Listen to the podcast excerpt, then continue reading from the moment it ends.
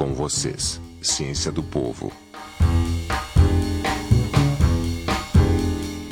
Anota o número 7788-7731 para me ligar daqui a pouco. Claro, já está decorado.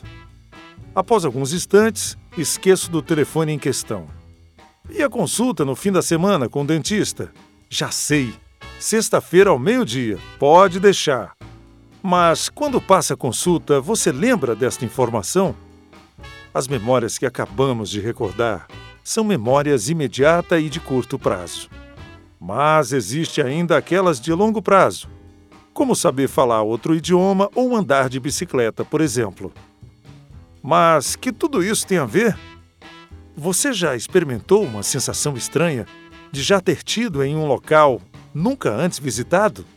Ou de uma situação e pessoa que parece familiar, mas nunca antes conhecidas? Estes fenômenos são conhecidos por déjà vu, palavra gaulesa que significa já visto, acontecendo por questão do desenvolvimento natural do nosso cérebro. Acontece somente depois dos 8, 9 anos de idade, principalmente até os 30 anos, sendo raros acontecimentos depois da terceira década de vida. Na verdade, é uma interpretação equivocada das nossas memórias. Existe uma confusão interna entre a qualidade das memórias. Vemos algo novo, mas internamente é processado como algo já conhecido, ou seja, já visto. Déjà vu.